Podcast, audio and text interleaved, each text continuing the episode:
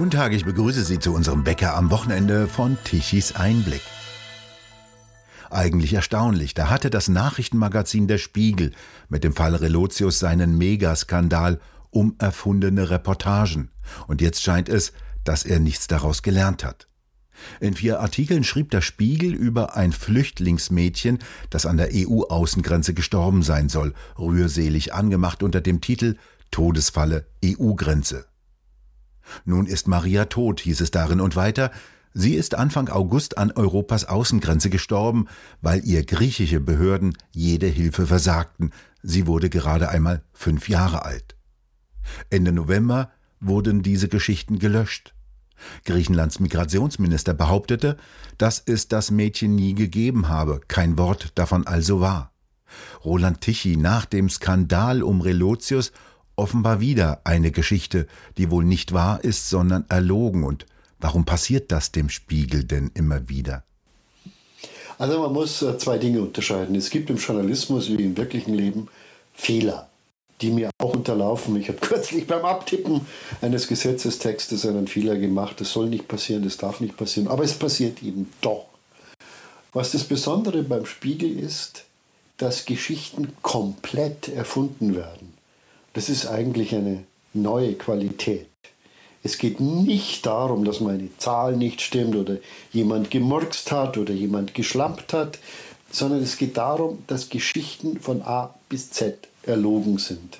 Wir meinten ja bei dem Klaas Relotius-Fall handle es sich um einen besonders geschickten Fälscher und Betrüger. Auch sowas mag es im Einzelfall geben, ist ja auch eine historische Persönlichkeit, der Hochstapler, der Lügner, Felix Kohl von Thomas Mann verewigt. Warum soll der Spiegel nicht darauf reinfallen? Der Spiegel hat versprochen, seine inneren Strukturen so zu verändern, dass sowas nicht mehr vorkommt, aber es ist eben wieder vorgekommen. Und jetzt sogar noch, noch mal in einer anderen Qualität. Warum? Weil die erfundenen Geschichten über ein Mädchen, das an der griechischen Küste gestorben ist, weil die griechischen Zöllner und Grenzer die Einreise blockiert haben. Diese Geschichte ist nicht nur komplett erfunden, dieses tote Mädchen gibt es nicht, sondern diese Geschichte ist mit Zielrichtung auf eine politische Aktion erfunden. Und die politische Aktion ist, dass der Spiegel seit mehreren Jahren dafür kämpft, dass Griechenland seine Meeresgrenze zur Türkei öffnet, weil über die Türkei viele Flüchtlinge nach Europa wollen. Also die Meerenge zwischen dem türkischen Festland und der Insel Lesbos ist ja nur so sieben bis neun Kilometer breit, also gewissermaßen eine Art Zebrastreifen durchs Meer. Und über diesen Zebrastreifen sollen Flüchtlinge aus Äthiopien, aus Afghanistan, aus Syrien, aus der Türkei, äh, aus Afrika bequem nach Europa per Schlauchboot übersetzen können. Das ist das Ziel des Spiegels und das versuchten die Griechen zu verhindern. Und man muss auch sagen, auch die Bundespolizei hat die Griechen unterstützt. So einfach ist es ja nicht, die Grenzkontrolle durchzuführen. Auch die Frontex, die äh, Außengrenzpolizei der EU, hat versucht, die Griechen zu unterstützen. Und der Spiegel hat jetzt über Jahre die Frontex und die Bundespolizei diskreditiert, verleumdet, mit dem Ziel, sie von der Grenze abzuziehen, die Griechen allein zu lassen und damit die Grenze zu öffnen, auf dass noch mehr Flüchtlinge diesen Weg gehen können. Das war das publizistisch erkennbare Ziel des Spiegels. Da gibt es Dutzende von Geschichten, die genau diesem Ziel folgen. Und der Höhepunkt dieser Geschichten, nicht die einzigen, die gelogen sind, aber die komplett erfundene Geschichte an der Stelle ist eben die eines äh, ermordeten Mädchens von äh, griechischen, europäischen und deutschen Grenzschützern im Zusammenspiel. Und da sieht man, dass die Geschichten nicht mehr nur erfunden werden von einem geldgierigen Autor, sondern dass die Geschichten erfunden werden, um ein politisches Ziel zu verfolgen, in diesem Fall das politische Ziel der Grenzöffnung. Mit anderen Worten, was ich dem Spiegel vorwerfe, und es ist wahrscheinlich der schwerste Vorwurf, den man einem, einem journalistischen äh, Objekt überhaupt machen kann, ist, er erfindet Geschichten, um sein eigenes politisches Ziel durchzusetzen. Der Spiegel informiert nicht mehr, der Spiegel kommentiert nicht mehr, sondern der Spiegel erfindet eine völlig neue Welt, um seine politischen Ziele durchzusetzen. das ist der Spiegel leider heute und es ist schade. Zweiter Punkt, dass die deutschen Medien sich damit nicht mehr auseinandersetzen. Über den Fall Relotius, also die erfundene Geschichte von äh, zum Beispiel Südamerikanern, die nach Nordamerika einwandern wollen. Über den Fall Relotius hat man sich noch aufgeregt. Diese Geschichte ist untergegangen. Dabei ist sie noch dramatischer, denn sie ist eine Geschichte, die nicht nur erfunden ist, sondern die ein politisches Ziel hat. Und dieses Ziel ist, Politik zu machen aus Hamburg gegen Deutschland. Warum macht der Spiegel das? Warum versetzt er sich in die Rolle eines Hilfsorganes für die Interessen von NGOs? Ich würde anders sagen, der Spiegel benutzt sogar NGOs, um seine Ziele, die offensichtlich in der Chefredaktion formuliert werden, umzusetzen. Ich kann darüber nur spekulieren. Ich habe darüber keine Fakten. Aber keine Chefredaktion kann es hinnehmen, dass unter ihr irgendwelche geheimnisvolle Dinge ablaufen, sondern sie weiß es natürlich. Sie hat auch zumindest die Verantwortung dafür. Also die Spiegel-Chefredaktion muss sich dem Vorwurf aussetzen und muss diesen Vorwurf entkräften, dass sie gezielt Geschichten erfindet, um ein politisches Ziel, in dem Fall die Grenzöffnung, durchzusetzen. Das ist ein schwerer Vorwurf. Und wenn man jetzt Spiegelleser ist, hat man immer so ein Gefühl im Hinterkopf, ist die Geschichte falsch, weil ein paar Fakten nicht stimmen? Ist die Geschichte erfunden? Oder im schlimmsten Fall ist die Geschichte total fiktional, um ein politisches Ziel zu verfolgen, das nicht das Ziel eines äh, journalistischen Produkts sein kann. Denn Journalisten haben keine politischen Ziele zu haben. Wir haben über Politik zu schreiben. Wir haben sie zu kritisieren, wir haben sie auch, wenn es sein muss, zu belobigen. Aber wir haben eines nicht zu tun. Wir haben nicht das Ziel zu schreiben, was wir uns wünschen, dass passiert. Es, der Spiegel ist vom Sturmgeschütz der Demokratie, als dass er sich selbst benannt hat, zum Sturmgeschütz für Grenzöffnung geworden und zum Sturmgeschütz für andere politische Ziele, die irgendwelche Menschen formulieren. Das darf nicht sein. Der Spiegel hat sich selbst in einer Art und Weise disqualifiziert, dass es eigentlich äh, unvorstellbar ist. Und wirklich in meiner langen Karriere ist mir so etwas wie der Spiegel derzeit nicht untergekommen. Kritisch und teuer wird es ja für Medien, die sich wiederum kritisch den Schleuserorganisationen nähern und darüber berichten. Wir von Tichys Einblick können da ein Lied davon singen. Was ist dann da passiert? Naja, wir haben über eine bestimmte NGO berichtet und haben mir vorgeworfen, dass sie gezielt Schleuseroperationen unterstützt. Und äh, wir haben mittlerweile auch die Belege dafür. Äh, das sieht so aus, es ist nicht so, dass diese NGOs selbst Menschen transportiert haben, aber sie haben transportieren lassen und sie haben die Transporteure informiert über geeignete Landepunkte in Griechenland, über die Bewegungen der griechischen Kontrollbehörden, also der Küstenwache.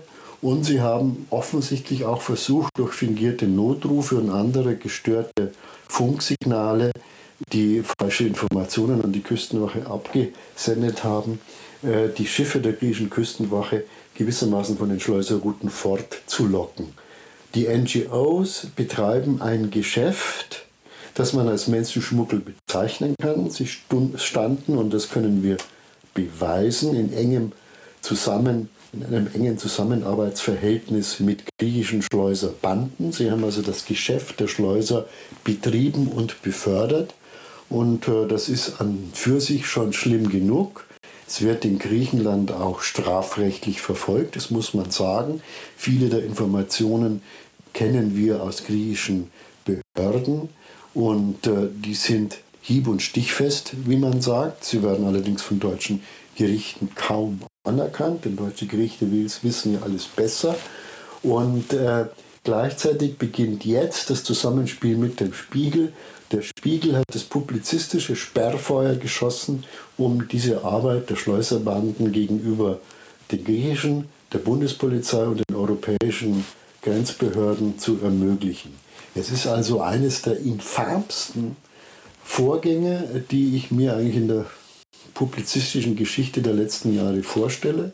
dass ein Magazin massiv Geschichten erfindet, um die Gesetze zu unterlaufen. Es geht darum, dass die Griechen sogenannte Zurückweisungen vornehmen, was völlig legitim ist. Jedes Land kann illegale Einreisende zurückweisen. Das passiert selbst an deutschen Grenzen, außer man nennt es Asyl. Aber die Zurückweisung ist ein fester Bestandteil der internationalen Politik. Äh, und das wurde vom Spiegel gezielt diskreditiert als sogenannter Pushback, was ganz was Entsetzliches sein soll, und als Versuch, Menschen zu ermorden. Das ist das Ziel, die Politik der griechischen Behörden, der europäischen Behörden und der deutschen Behörden zu diskreditieren, um sie außer Kraft zu setzen. Das wurde dann wieder umgesetzt in parlamentarische Initiativen von den Grünen und der Linken bestimmten Abgeordneten, die namentlich bekannt sind, die dann wieder im Bundestag den Ball aufgenommen haben, um die Spiegelfantasie in parlamentarische Initiativen und Kritik an den Behörden umzusetzen. Das heißt also, der Spiegel hat sich in die Rolle eines Akteurs begeben, der eigene Ziele verfolgt und diese Ziele lauten Öffnung der Grenzen für Masseneinwanderung aus allen möglichen Ländern, um das deutsche Asylrecht auszunutzen.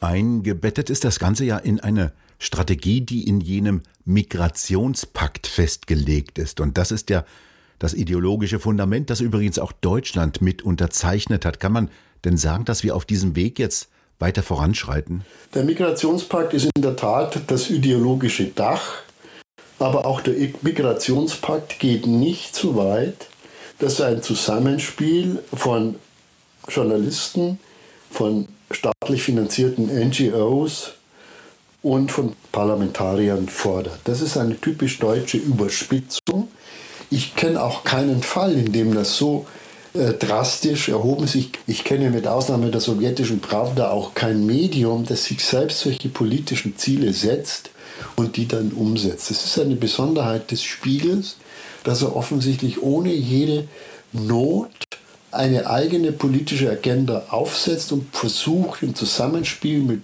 Parlamentariern und NGOs, die staatlich finanziert sind, die Grenzen des eigenen Landes offen zu legen, offen zu machen. Denn es geht ja darum, dass äh, ja da am Ende dieser Fluchtrouten über die paar Kilometer Seeweg am Ende dieses Lager Moria steht und auch in dem Lager Moria wurde ja über Brandstiftung von Flüchtlingen erzwungen, dass die Flüchtlinge nach Deutschland ausgeflogen wurden. Also man hat ein geschlossenes System von Schlepperwegen aufgebaut, um Flüchtlinge ins deutsche Sozialamt zu schicken.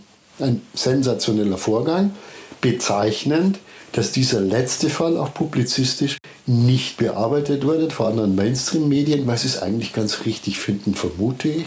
Der Spiegel ist nur die Speerspitze einer publizistischen Bewegung, die Deutschland mit noch mehr Flüchtlingen, Flüchtlingen äh, beglücken will.